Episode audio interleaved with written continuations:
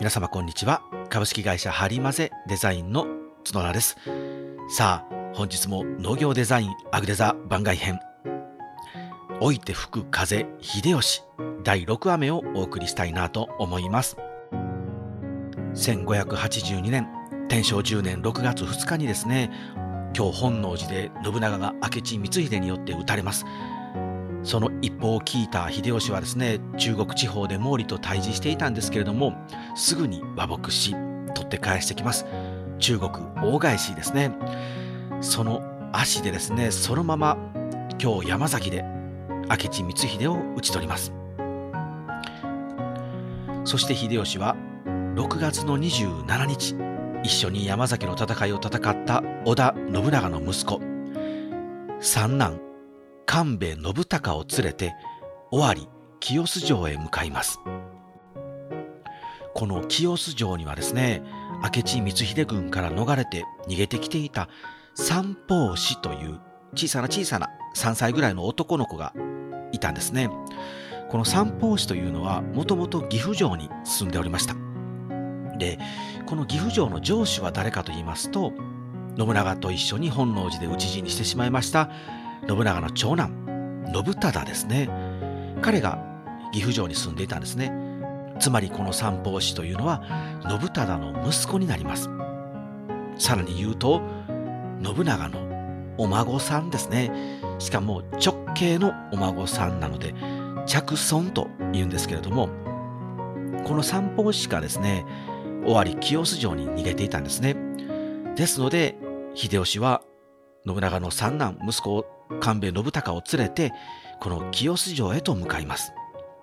ここに織田家の家臣団が一堂に勢ぞろいするんですね。誰を織田信長そして織田信忠の跡目につけるか。つまり誰が次の天下人になるかという会議を畳の上で全員座って行うんですね。この会議を世に言う清須会議と言います。これ教科書にも出てきましたよね。清須会議。清須会議が行われるんですね。ではここで参加者、参加者名簿を皆様にご紹介したいんですけれども、まずは織田家筆頭家老の柴田勝家。そして信長の孤高の友、唯一の友だと言っていいぐらいの友ですね。丹羽長秀。そして信長の乳母の息子であった兄弟同然として育った池田恒興。そして羽柴秀吉。この4人が参加します。でここにもう一人ですね本来滝川一益という人が参加する予定だったんですけれどもこの人はですねちょっとあのまだ関東で北条とドンパチやっていてですねこの会議に間に合わなかったんですね。なので柴田勝家丹羽長秀池田恒興そして秀吉この4人で進めることになります。なんだと筑前ともう一度言ってみようと。柴田勝家は清洲城大広間に響き渡るような大声で秀吉に向かって今にももう飛びかかろうとするぐらいの勢いで叫ぶんですね。まあ待てまあ待てまあ待て待てと筑前の言うことももっともじゃと。それにこれと日向守光秀を撃ったのは筑前じゃと。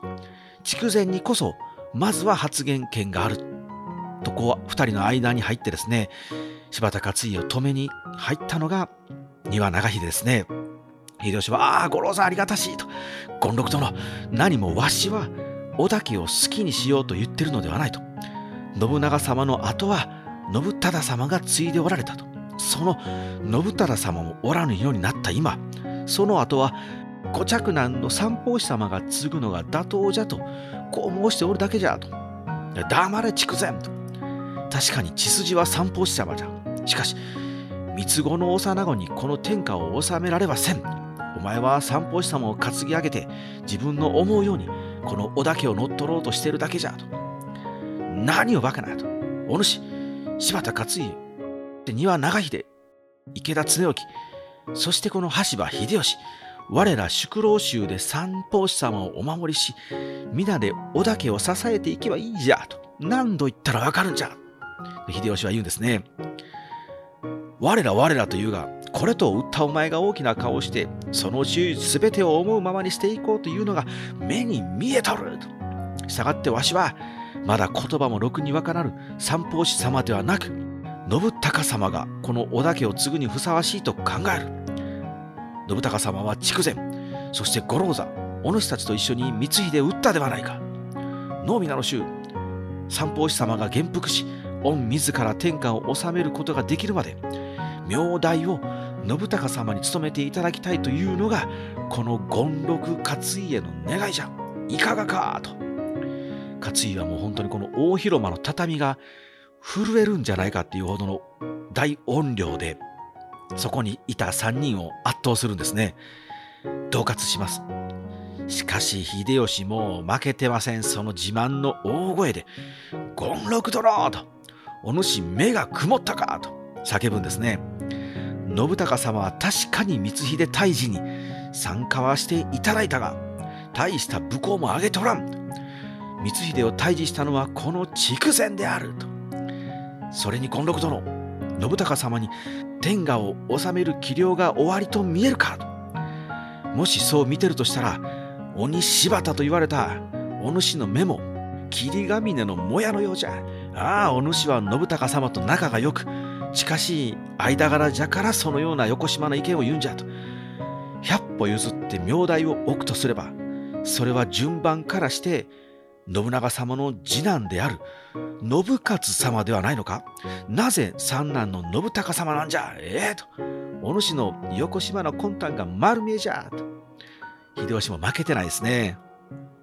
な何を筑前もう一度言ってみよう。まあもうこうなったらもうせっかく大人同士ね、落ち着いて話し合おうぜと。畳の上で話し合おうぜと会議をしているのにもう喧嘩ですね。まあまあ落ち着け、まあまあ落ち着けと、その2人の間をやはり落ち着かせて、2人を席に座らせたのが庭長秀ですね。ご両人、ご両人、ご両人の意見はどちらもごもっともである。しかし、どちらかに決めない限り、この会議は終わりは見えん。そこでどうじゃと、4人おる。この4人、それぞれどうしたらよいか、全員の意見をまずは出そうと。さすがは信長が最後の最後まで手放さなかった家臣には長秀ですね温和な性格ですけれどもこういう時に感情的にならずすごく冷静な判断ができるんですね。ではまずは筆頭家老の勝家殿。勝家殿は三法師様が跡目を継ぐことに依存はないなと。あ依存はなし。とでは常興殿はどうじゃ。うん。わしも三法師様が跡目でいいと思うと。では筑前。お主もそれでよいなと。あ、よい。では次は明大の賢者。明大は我ら宿老衆が務める。という筑前の意見。これは皆どう思うと。わしは断固反対じゃと。柴田勝家は畳を叩くんですね。池田恒興は、わしは我ら宿老衆が盛り立てていくことに意義はないと言います。うん。わしも信孝様では名代は無理じゃと思う。と庭長秀も言うんですね。残り3人ともですね、秀吉の意見に賛成ですね。よし決まりじゃと織田家の跡目は三法師様。そして名代はおかず。我ら宿老衆で三法師様を盛り立てていく。これで決まりじゃと秀吉は立ち上がって喜ぶんですね。勝家ももうこうなってしまったらもう反論はできないので、うーん、仕方がないと。皆がそのように思うのであれば、この権六も大人じゃ、従おうと。勝家はダンダンと足を踏んでですね、立ち上がって、人根を蹴り、大股で大広間から出て行ってしまいました。こうして織田家は3歳の三法師を後継ぎに、明代当主は置かず、宿老衆が政治を運営していくということに決議しました。この会議にですね、参加することができず、ただただ成り行きを見守っていた2人の青年がおります。一人は織田信長の次男、北畠信勝。そして先ほど勝家が推しに推していた三男、神戸信孝です。彼らは織田家を継ぐことができないので、それぞれ北畠家、そして神戸家へ養子に出されていたんですけれども、この本能寺の変で織田信長が倒れてしまったことで、織田家に戻ってきます。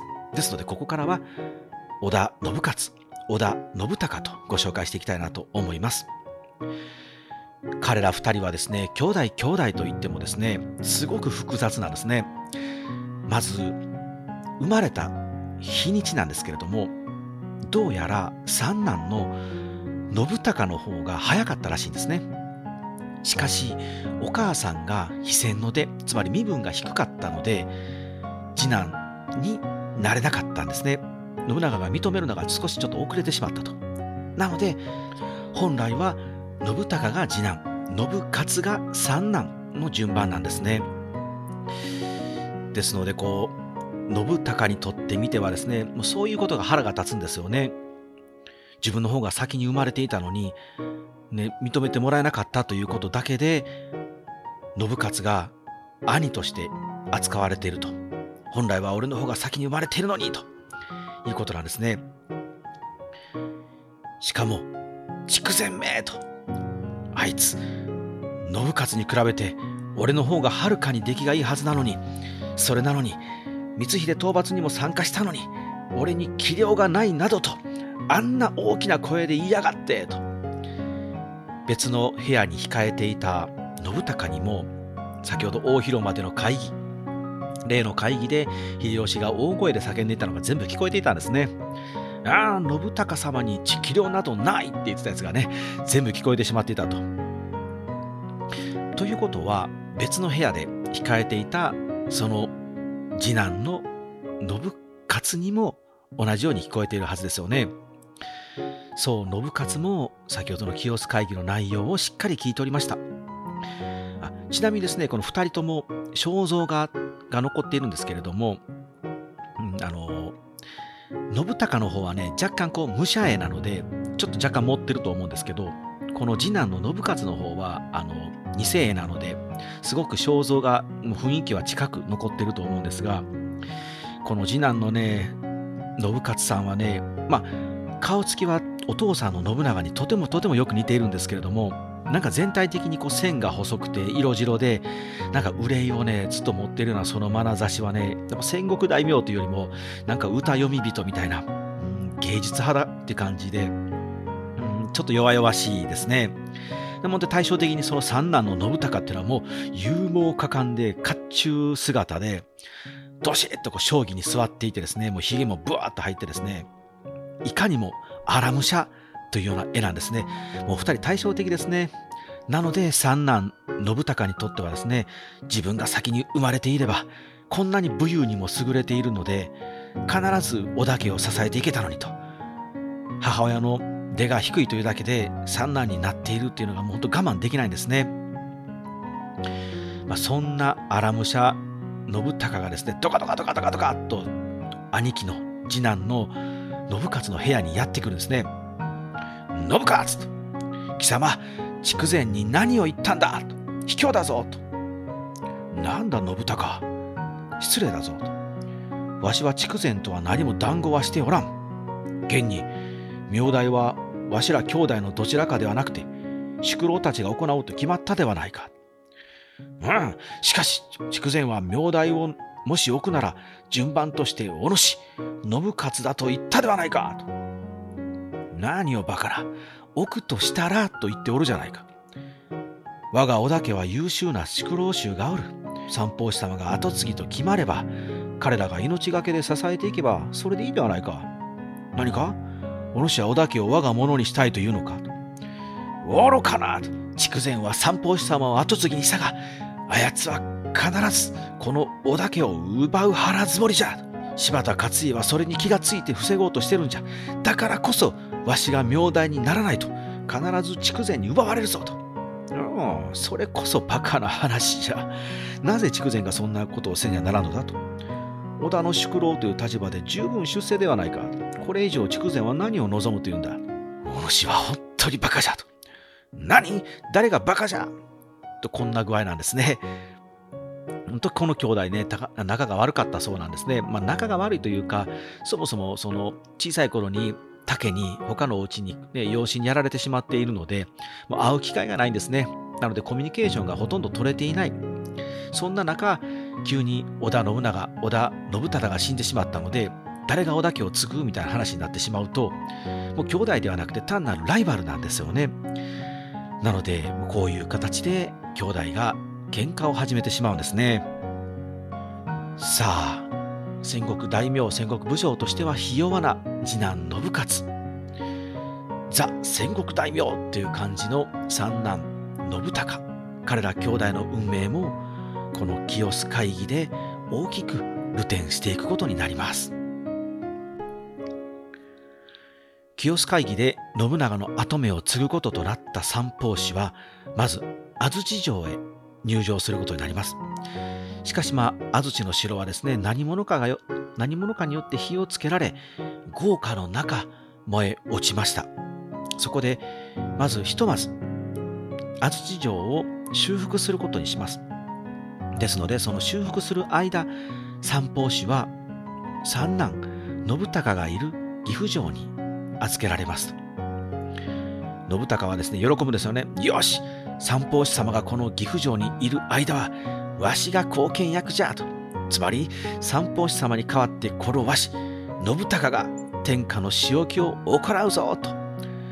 はしゃぐんですね。もうまるで自分が天下人になったような振る舞いを始めます。しかも安土城がある程度修復を完成、ね、完了し始めてもう岐阜城から三法師を連れて行こうかなっていう時になったとしてもこれはね離さないんですよね。これに秀吉は注意をします。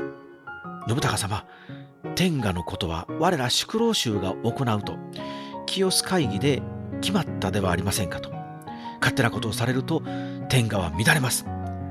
先の将軍足利義昭公のように己の私利私欲のみで天下を思うままにしてはいけません。と叱りつけるんですね。しかし信孝はねこれを既読スルーで無視をします。こうなると秀吉もしょうがないのでなんとか信孝を止める手立てを考えるしかないと。ですのでまず丹羽長秀と池田恒興らと相談してですねもう我らもまずは信孝を無視をしようと。信孝が何をどんなことを言ったとしても基本は無視だと。もう我々で政治を進めていこうと。いうことにするんですね。これに腹立たしやと。怒り狂い始めたのが柴田勝家と清須会議に遅れてきていた滝川一益ですね。秀吉はだってもう丹羽長秀と池田恒興の3人でやってしまおうとしてるんですね。だこれののけもんにされてしまった柴田勝家と滝川一益というのは政治の表舞台から失脚させられる可能性があるんですね。なのでここは彼ら2人にとってもここは踏ん張りどころなんですね。なので柴田勝家と滝川一益はあなた様こそ織田家の当主にふさわしいと我々2人は考えているんですと。筑前が好き勝手にしておることもう我々は捨ておくことができません。ぜひ一緒に橋場筑前秀吉をこの織田家から追放するかもしくは討伐しましょうとこの岐阜城にいる三男信孝に働きかけるんですね。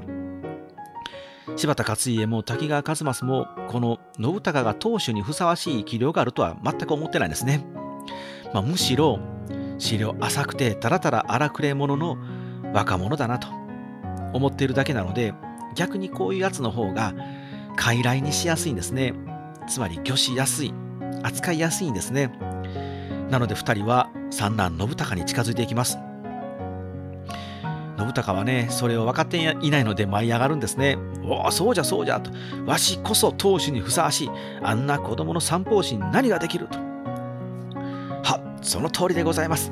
武勇に優れお父上のような強さをお持ちの信孝様こそこの織田家を継ぐのにふさわしいと天が導いてくださってるのだと思います我らも全力でお支えしますので筑前を討ちましょうこうして秀吉丹羽長秀池田恒興たちと対する柴田勝家滝川一益織田信孝の2派に織田家が割れていってしまうんですね。この両派閥の関係性はですね、10月15日、秀吉が京都大徳寺で信長のお葬式、葬儀を強行してしまうために、一気に悪化していきます。秀吉は前々からですね、とにかく信長の葬儀を挙げたいと思っていたんですね。これは個人的な感情で信長様のために葬式出したいんじゃというよりも、きちんとこう葬式、お葬式を、葬儀を挙げることで、天下人が次の天下人へ、信長という天下人が次の天下人にきちんと移ったんだよ。誰が次の天下人になるのだよということを民衆にアピールする狙いがあるんですね。ですので、秀吉は丹羽長秀、池田恒興を味方につけ、自ら主導して葬儀の準備を進めていったんですけれども、まあ、各大名に、ね、各大名や武将にですね、葬式、織田信長様の葬儀に参加するようにとお触れを秀吉は出すんですけれども、当然ね、柴田勝家や滝川一益、織田信孝は無視しますよね。んなもん出るかいと。なんだとと。筑前が勝手に信長様の葬儀を計画しておるだと。宿老であるわしに相談もなく、なんということだ。わしは出席せんと。筑前め、あいつも意外とアホじゃのうと。筆頭家老であるわしが参加しない葬儀など、織田家の正当な葬儀ではないわ。筑前が勝手にやっていることになる。民衆はそんな葬儀を誰も認めんぞと、ははは、バカめと、猿の朝知恵じゃと。こう言って柴田も滝川も信孝も出席しなかったんですね。まあ、しかし秀吉はですね、そんなことはもう最初から分かってるんですよね。自分が発案してさあやろうって言ってることに勝家なんか来るわけがないと分かってるので、あくまで秀吉はこの葬儀の主催者は自分秀吉ではなく羽柴秀勝にしたんですね。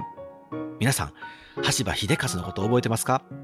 そう、あの信長様にお願いしてですね、信長からもらい受けた信長の四男、息子ですね。もともと織田秀勝だった人ですね。ですので、信長の息子なので正当な血筋ですね。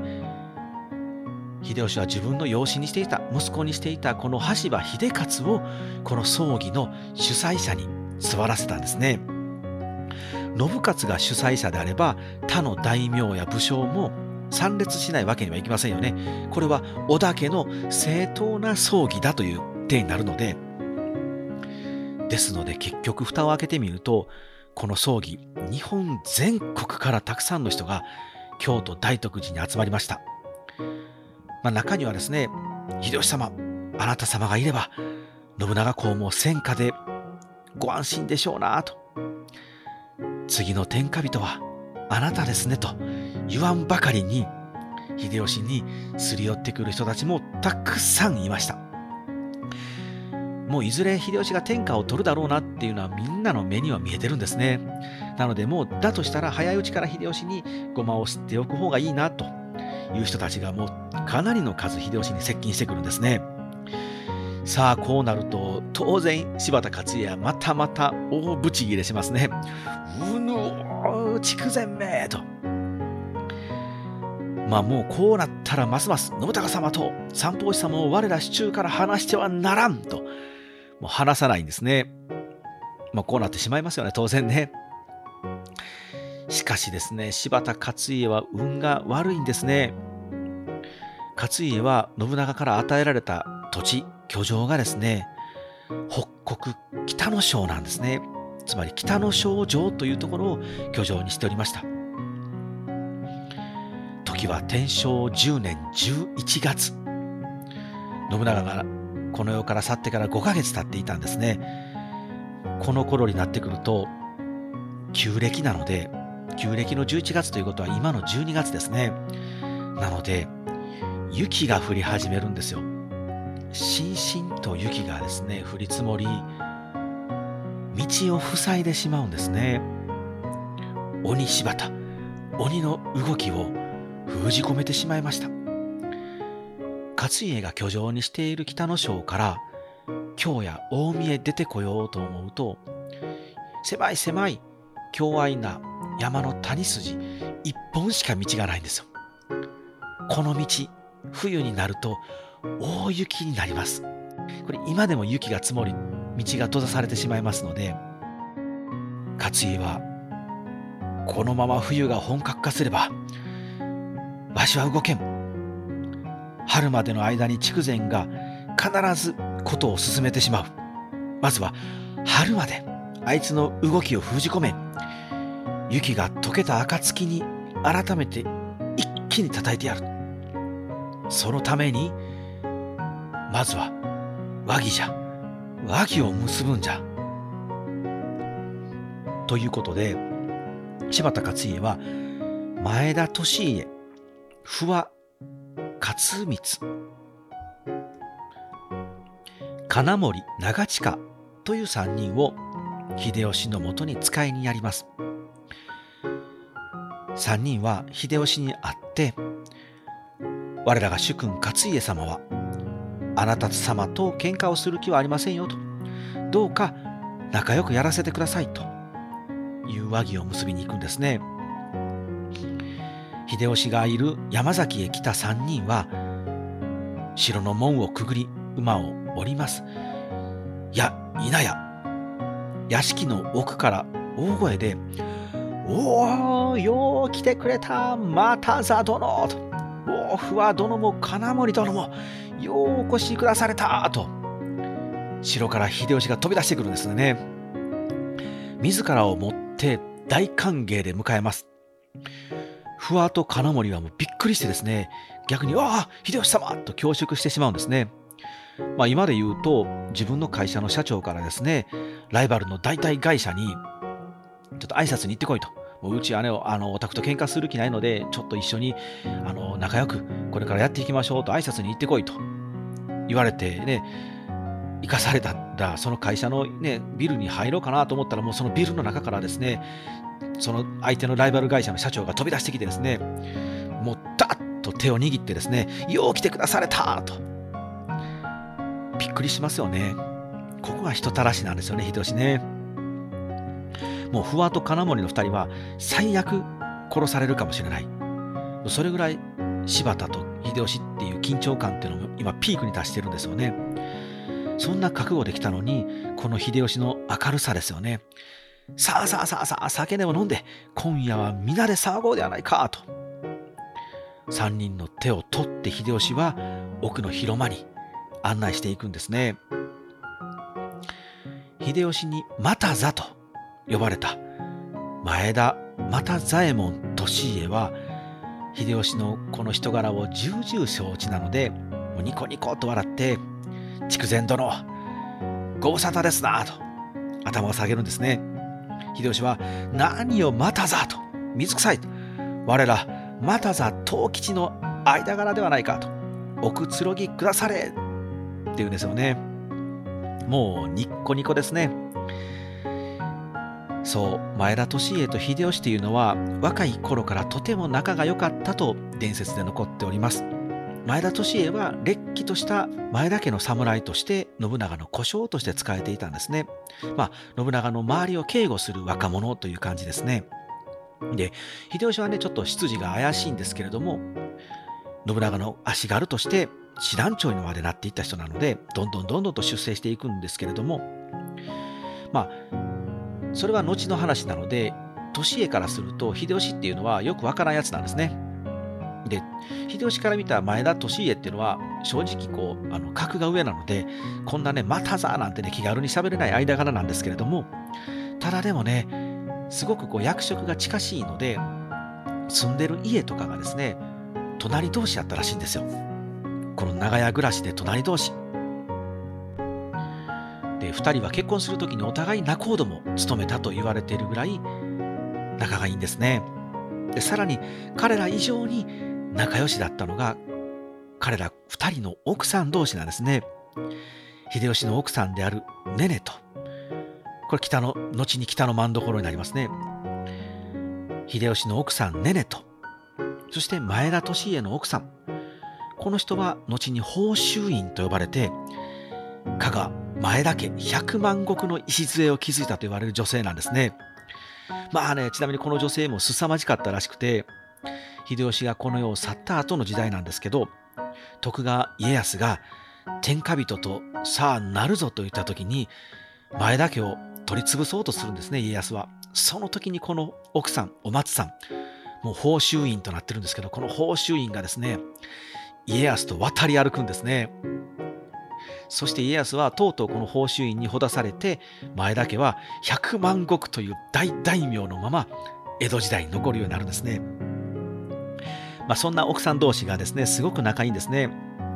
あのお互いね裏庭の庭がもう垣根もうほんと粗末なもう木の枝をパパパって立てただけの垣根でお互いの家がつながっていたようなので毎日毎日ね声を掛け合って旦那の悪口を言うて大声で2人で笑い合っていたようなんですね。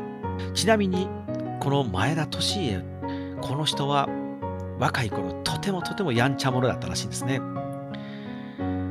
信長の同胞衆十阿弥っていう人がいたんですね。この十阿弥という人なんですけれどもとても見た目が美しい美少年だったらしいんですね。でさらにこう話もうまく芸事にも通じているんですね。なのでとても信長が気に入っていたようなんですね。あちなみにあの同胞衆っていうのは以前どっかでお話もしたかもしれませんけどこう全国を旅をしたりとかね芸能とかを秀でた人であのそういう人がこうあの武将の傍らにいるんですけれども姿形見た目はね発体と言いましてつまりこう僧侶の姿をしているんですけれども特にこう出家をしているわけではないんですねそういう格好をしている方が全国歩きやすいんですねだからなんとか阿弥っていう名前をついてるのは大体この同胞衆なんですね。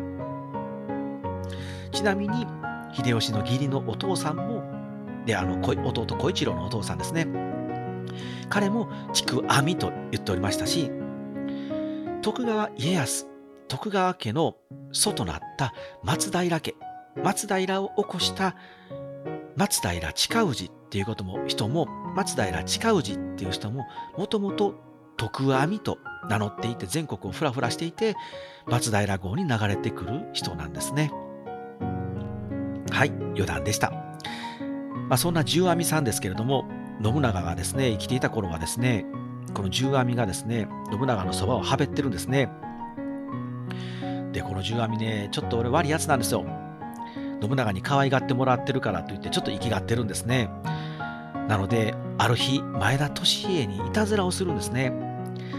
利家がとてもとても大事にしていたものを盗むんですそれはですねお松さん奥さんのお松さんが自分のお父さんの形見だと言って大事にしていた櫛なんですね口外っていうんですけどこれをね十阿弥は盗んで隠してしまうんですねもうね、年家はね、ぶち切れるんですよ。もう十阿弥を成敗するって言って、もう暴れ回るんですね。まあ、年やもこの頃まだやんちゃでチンピラの、ね、あの、あれですから、やんちゃでチンピラなので、もう刀を抜いて暴れ回るんですね。で、十阿弥はね、命乞いするんですよ。申し訳ない、ごめん、ごめんと。そこなつもりじゃなかったんやと。そんな大事なもんやってそこまで思わなかったんで、なんとか命だけは助けてもらえんかと。もう年はね、その情けない顔を見てやる気がなくしてしまうんですよね。もう二度とするなよっていう形で許すんですよ。でも、ムカついてるんですけど、なので利家は切り殺せないのであれば信長に罰を与えてほしいって信長に直談判するんですけど信長はまあまあまあもうね許したってくれやって取り上げてくれなかったんですよね。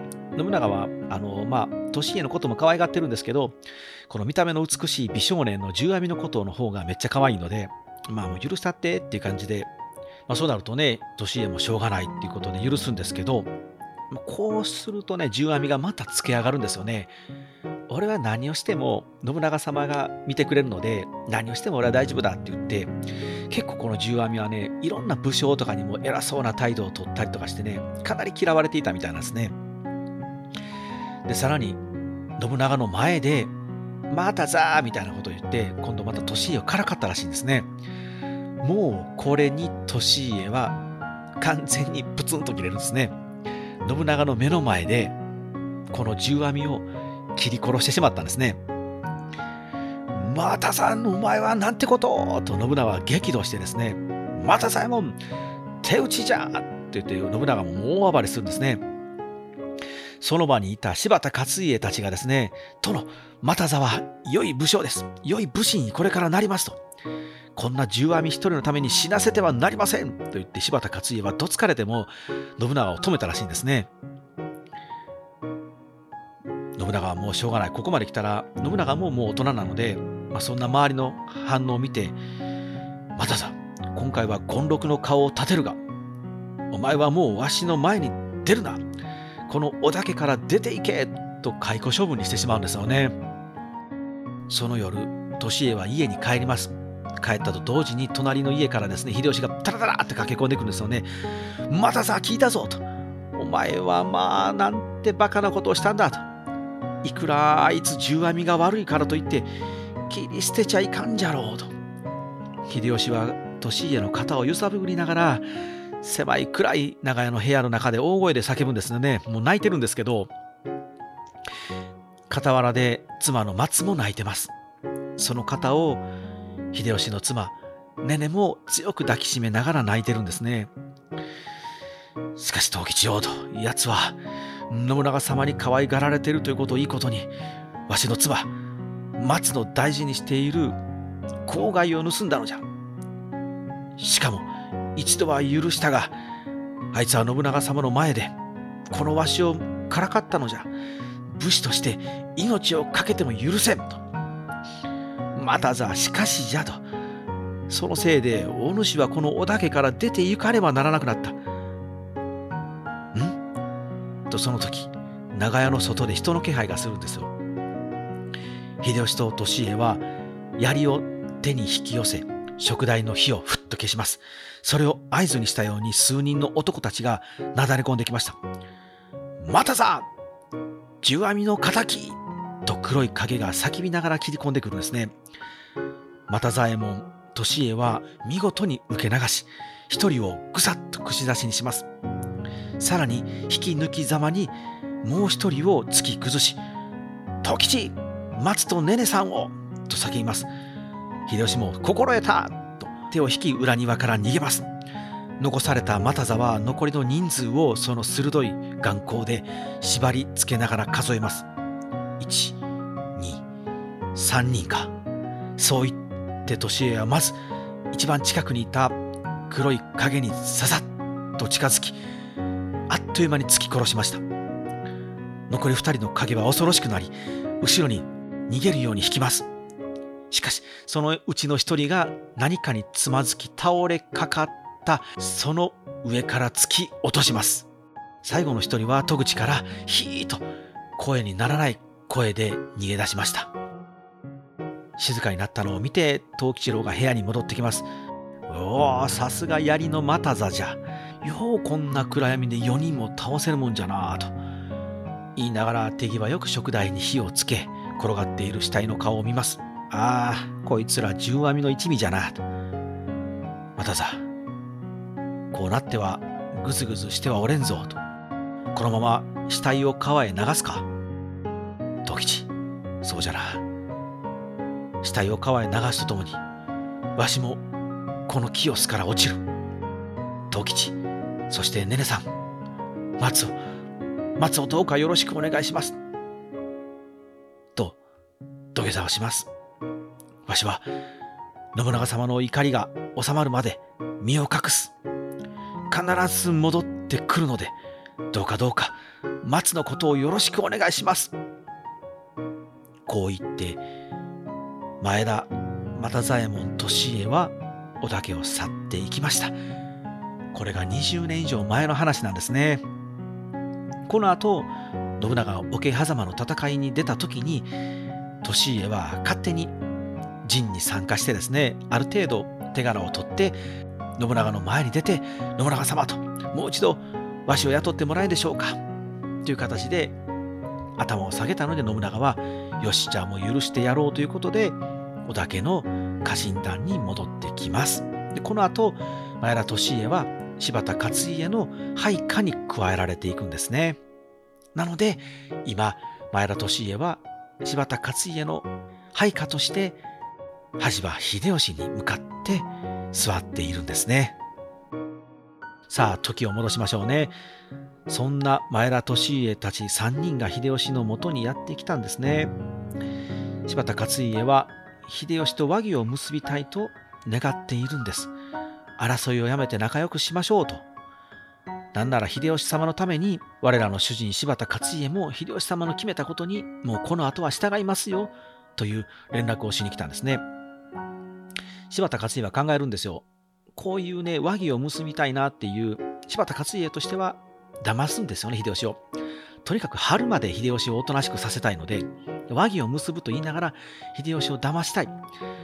まあ、秀吉が心を許す相手じゃないと騙せないので、だったら、前田利家じゃないのと、あいつ利家は秀吉とめちゃくちゃ仲いいんで、みたいな感じで、前田利家を派遣してきたんですね。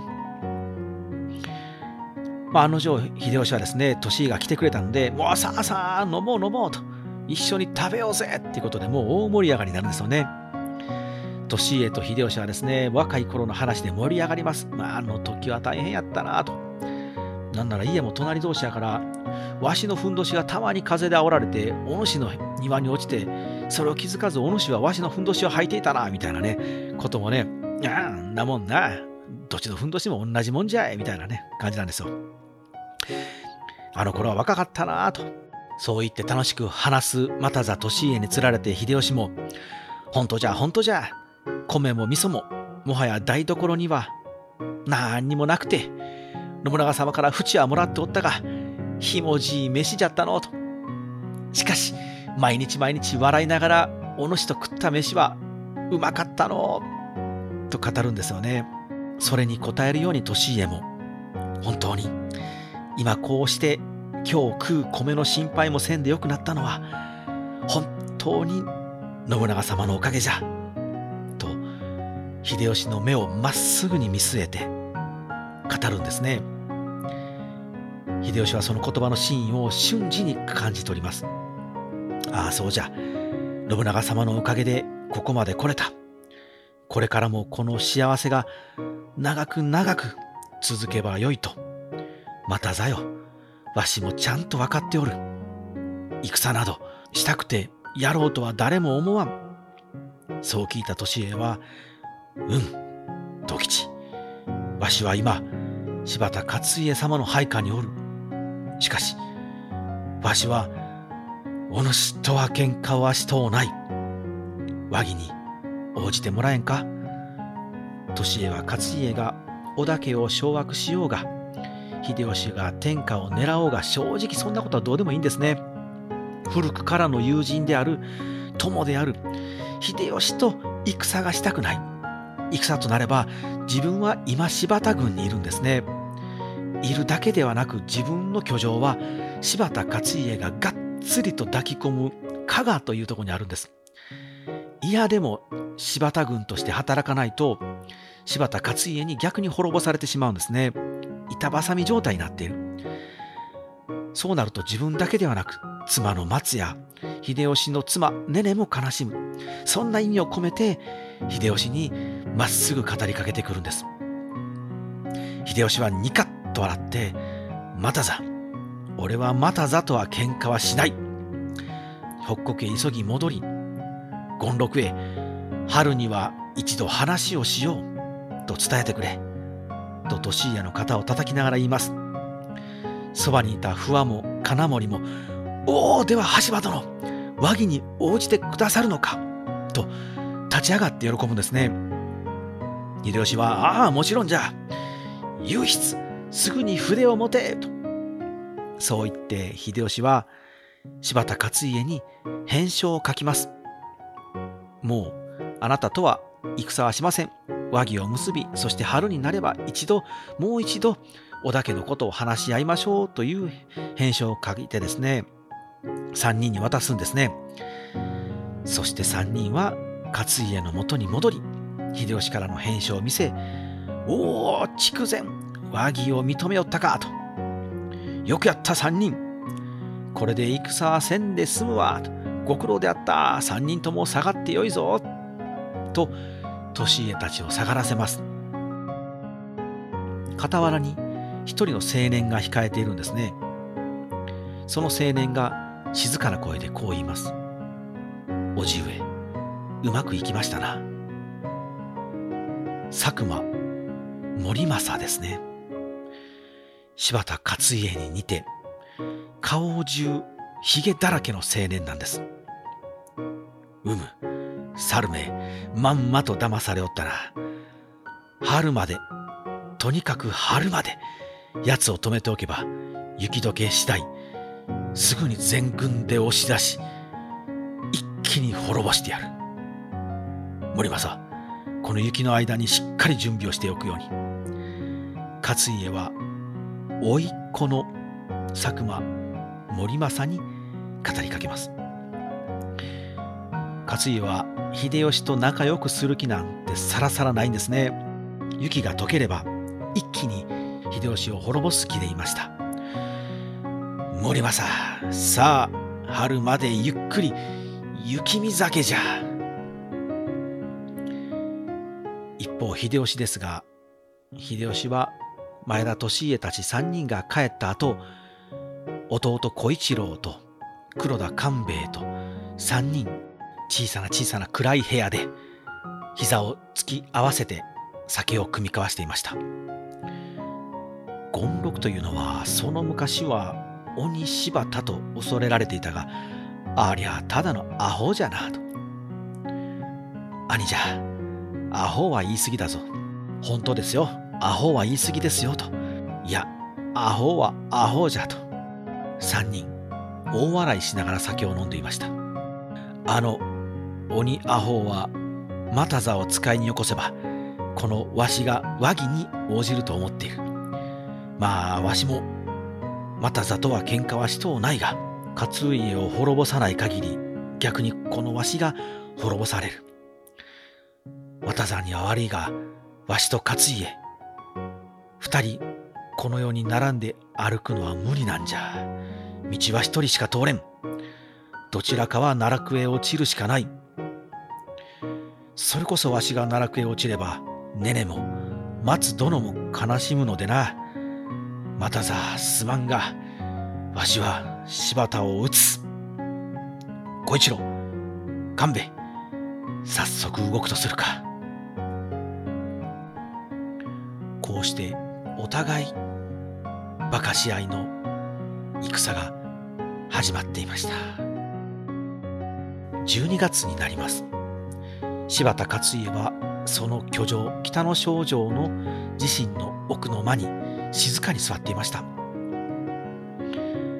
そしてゆっくり立ち上がり庭に飛び降ります深く分厚く降り積もった雪に足をザッザッと沈め舞い降りてくる雪をその刀でふんふんと切り落としていきます。北国はその目に見える全てが白銀の真っ白な世界です。勝家はこの墨絵のようなこの雪がとても嫌いでした。憎くて憎くてたまりません。この雪さえなければこの雪さえなければあんな猿患者の好きにはさせん。と言ってですね雪をその刀で切っていくんですね。しかしどれだけ焦ってみても雪は深すぎて大軍を動かすことはできません。柴田勝家が治める越前北国から近江へ抜ける道は本当に本当に狭い道なんですね。今で言うと琵琶湖の北に余呉湖余呉という湖があるんですけれどもここから木の本という町を抜けて福井県に抜けるんですがここがね本当にねあの雪で積もるんですよ。皆さんももしあの冬の雪の季節言って言っていただけたら美しいですよ。すごい深いですけれども。勝家の焦りというのはもう本当に今もうピークに達してるんですねその苛立った勝家のところへもその苛立った勝家のもとへ妻のお市がやってきます殿この雪の中、お庭に出られてはお体に触りますよと。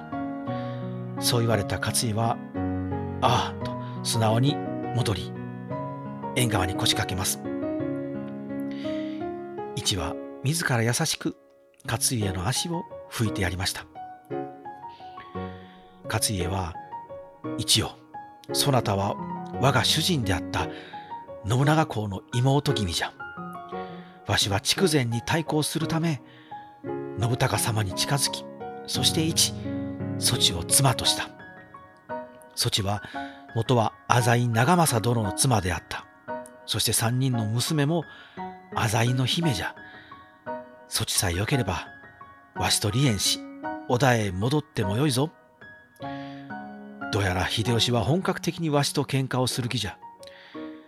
わしはもう年を取ってしまったが鬼柴田の目はまだ曇っておらん。わしは秀吉を敵ながらあっぱれじゃと認めておる。奴は強い。甥っ子の玄馬森政は筑前などただの猿じゃとほざいておるがそうではない。奴は本当に強い。この先この勝家よもや滅ぶかもしれん。一応そなたや娘たちまでこの勝家と共にあらんことはない。はや織田へ戻れ。こう言われた一はとても優しく微笑んで勝家様私も娘たちもこの城のこの雪景色が大好きです。そして真っ白な雪の中に立つ。あなた様のその後ろ姿もとても美しいと毎日毎日眺めております。この幸せはいかにお慕いするあなた様でもこの私一から奪うことはできませんよ。と笑うんですよね。勝家はその美しく強いまっすぐな眼差しに照れくさくなってバッと横を向いてしまいました。そしてまた縁側で素振りを始めるんですよね。お市さんはそれを見てクスクスと笑っていました。勝家はですねこのお市さんと結婚するまでは59歳まで独身だったと言われております。しかしまあ武家ですので跡継ぎを残さなきゃいけないのでどうもね息子さんがいたという伝説は残っているんですけれどもそれも結局信憑性がなくて、うん、一次資料には残っていないようですのでやはりお市さんが初婚だったと伝えられています。まあ侍一筋というのが柴田勝家なんですね。武骨を絵に描いたような人だったんですね。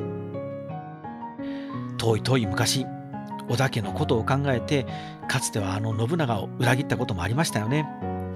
まあ、それもねまっすぐ侍として織田家の家臣として当時のこうだらけているように見えた信長のことが許せなかったんでしょうね。お市さんはそんな勝家が織田家のために秀吉に対抗しようとするためだけに自分をめとったと分かっていたんですけれども勝家のそんな人柄に触れれば触れるほどとても好きになっていったようです。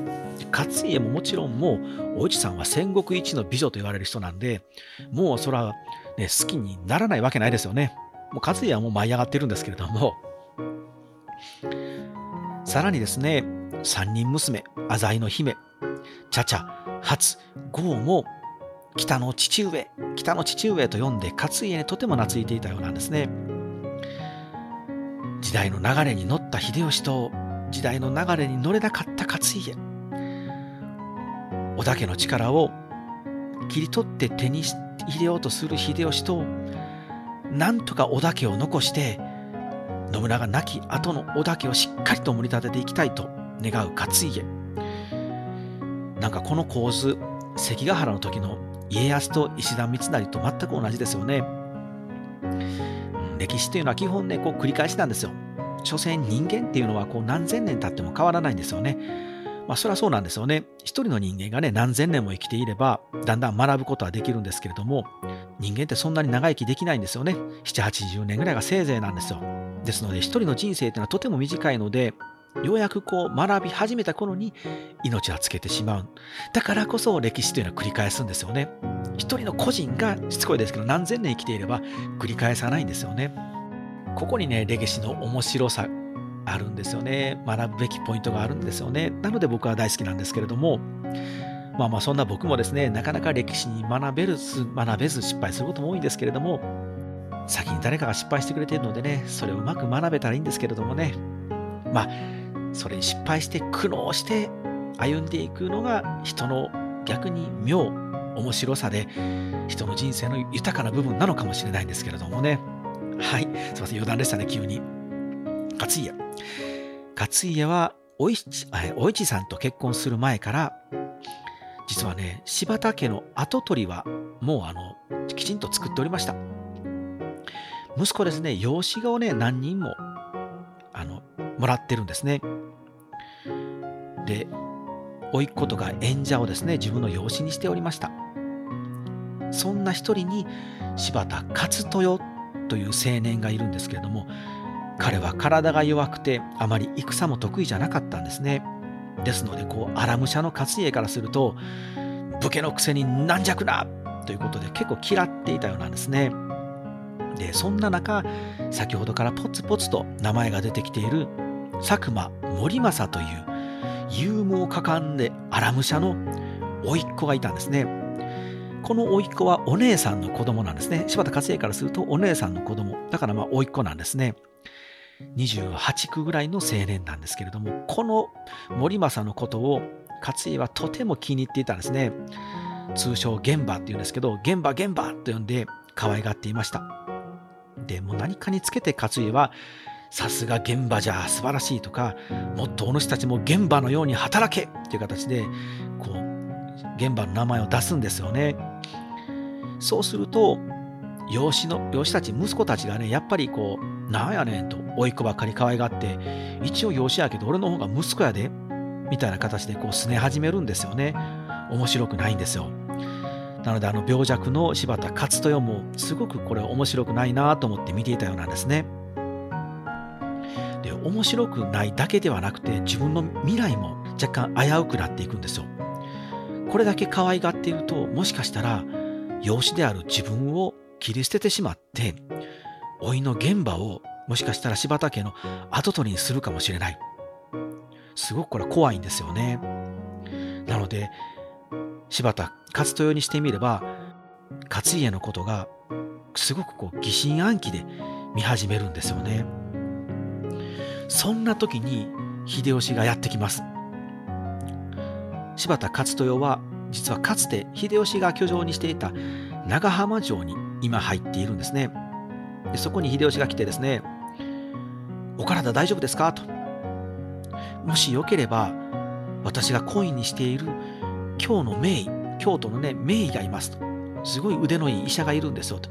この医者、あの、私もあの見てもらってる医者なんですよ。なので一度、もしよかったら、勝豊君も見てもらえる？見てもらう？っていう形で秀吉がね、やってくるんですよね。こうすると、勝豊は自分の父である柴田勝家よりも優しくしてくれる秀吉おじさんの方が好きになっていくんですよね。なんで秀吉っていいやつなんだ？みたいな感じになってくるんですよ。そして秀吉はこの隙をついて、この長浜城を取り囲みます。で、勝豊に向かって、勝豊君と、あんな柴田勝家についていっても、しゃあないでと。もしわしに味方してくれたら、この長浜城はこのまま君にあげる。だから、わしに味方せんかと。勝家を裏切りなさい。というふうにして省略していくんですね。で勝豊は勝豊として、まあ、秀吉に優しくしてもらってるから秀吉のことも知ってる。しかもここでもし秀吉のことを突っぱねたとしてもこの城はかつて秀吉の城だったので弱い部分も強い部分も全部秀吉は把握してると。あっという間に城は落とされるだろうなと。恐怖しかないですよね。なので勝豊はすぐに秀吉に降参します。なので秀吉は兵法ですね。戦わずして勝つですね。戦わなくても勝ったんですね。そしてある意味長浜城を取り返します。さあ、このまま秀吉は一気に電光石火のごとく岐阜城へ向かいます。岐阜城には三法師を抱え込んだまま離さない信孝がいますよね。信孝を取り囲みます。そしてあっという間に信孝は降参します。あ、これ秀吉はもう強すぎるので無理やってなって、そして秀吉は三法師を取り返すことに成功します。そして秀吉は柴田勝家や信孝に対抗するために三法師を正式に補佐する名代を織田信勝に決めました。なので三法師と信勝を連れて秀吉は安土城に入ります。これによって織田信長の次男織田信勝は正式な織田家の当主として天下人として安土城に座ることになるんですね。しかし信勝では政治を運営していくのは無理なので実際は秀吉丹羽長秀池田恒興が運営していくこととなるんですね。まあ、だったとしてもですね自分を名代に座らせてくれたのでまあ信勝は舞い上がるんですよね。さすがは筑前じゃと。弟信孝よりもやはりわしが当主にふさわしいという判断じゃなと。よいよい。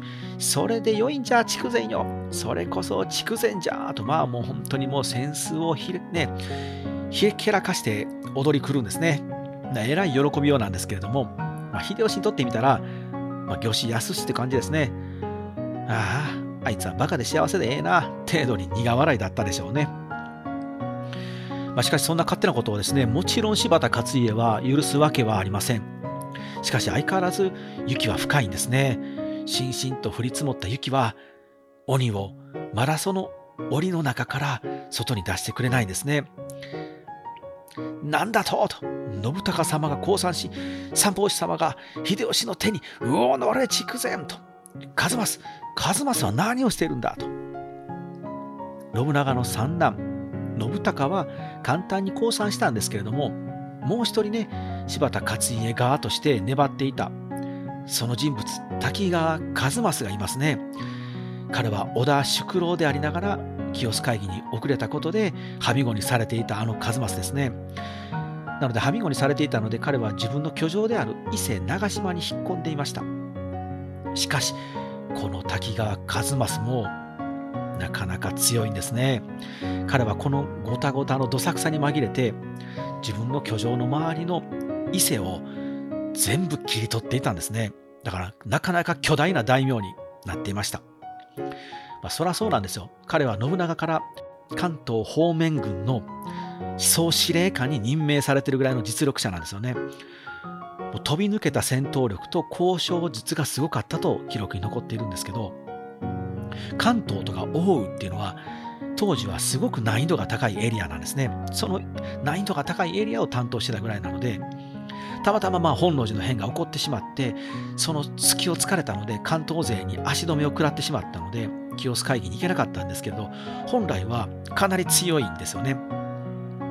なので、秀吉と丹羽長秀と池田恒興が結託してしまったので、自分は別に柴田勝家のことは好きなわけではないんですけど、柴田勝家と側にいたという人物なんですね。秀吉もその滝川一正が伊勢の辺りを切り取っているというこの動きを察知していますので、このままね、指を加えて見ていたらえらいことになりますので、早い目に叩こうということで、滝川一正を迎え撃ちます。そうしないと、もし滝川一正が動き出した、これを迎え撃ってる間に、春になってしまったら、北から柴田勝家が出てくるんですよ。南の伊勢から滝川一正、北から柴田勝家だと、これ挟み撃ちに合うんですよね。なんとか柴田勝家が動けない間に、滝川一正だけでも撃っておかないと。ということで、秀吉は出陣を決めます。秀吉はまず、弟小一郎秀長と、秀吉の甥っ子、羽柴秀次を派遣し、その後、秀吉自ら伊勢方面へ出兵します。これがね、かなり苦労したらしいんですね。やはり滝川一正っていうのは最強の武将で最強の体制で迎え撃つので、秀吉はかなり苦戦してですね、最終的には非戦闘員である金堀衆って言って、まあ、土木建築をする人たちですね、彼らまで戦場に引っ張り出したんですね。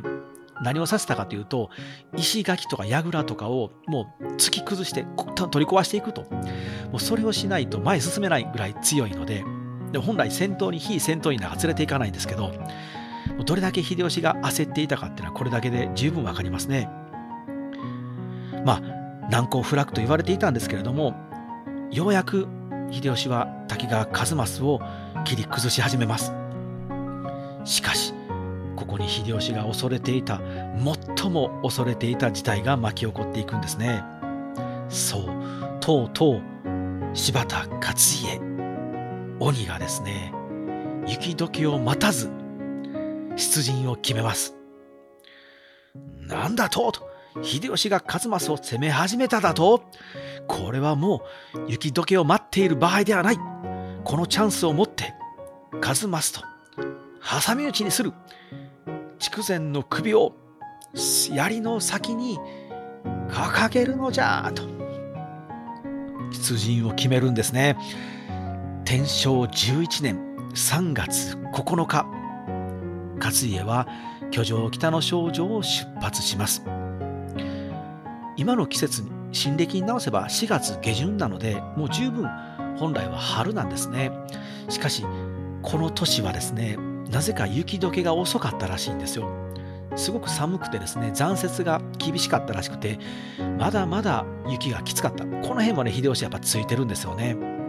なので勝家はですね雪解けを待たずに行くぞって言ってはみたもののやはりなかなか前に進まないんですね。うぬおーと人足を呼べ雪をかき分け前へ進めって言ってですねどんどんどんどんと雪をかき分けながら柴田勝家は前前出てきます。そして前田利家の息子利長をまず先鋒にし甥っ子の佐久間玄馬森政。そして前田利家っていう人たちが雪をかき分けながら先鋒として進みます。こうして柴田勝家は3月12日にようやく北近江地方へと出てまいります。老いの佐久間玄馬森政は行一山へ布陣し勝家は内中尾山へ陣取ります。総勢2万人ですね。何勝家が出ただととうとう雪穴から鬼が出たか。よし皆の者鬼退治じゃ。こう言って秀吉も急ぎ伊勢から近江へ取って帰ってきます。その数総勢4万人ですね。まず秀吉は初戦勝家に戦いを挑み始めましたが勝家はがっつりと動かず相手にしなかったんですね。硬い硬い守りの中に閉じこもってしまいます。せっかく勝家は出てきたんですけど勝家は動かなかったんですね。何をしていたかというと柴田勝家は中国の毛利や四国の長宗我部など周りの大名たちに手紙を送っていたんですね。一緒に秀吉を挟み撃ちにしてほしいと。なのでその到着を待っていました。秀吉もねこれはやばいなと判断するんですよね。ですので静ヶ岳をはじめ各所に砦をたくさん築き誰が来てもいいように防げるように防御を固め始めるんですよね。これをやり始めるとお互い長期戦になります。両軍わずか3キロほどの距離感で約1ヶ月ほど何もなく睨み合いが続くんですね。うん秀吉めなかなか誘いに乗って出てこんなと。毛利や長宗我部の返事はまだかと家臣に柴田勝家は怒鳴りつけるんですけれどもそこへ甥っ子の佐久間玄馬森政がやってきますと。叔父上このままただただ見ていても拉致が開きませんぞ。ここはこちらから打って出てみてはいかがでしょうかと。現場よ。そう急ぐではない。兵法にもある。先に動いた方が負けなんじゃと。ここはまずは援軍を待つ。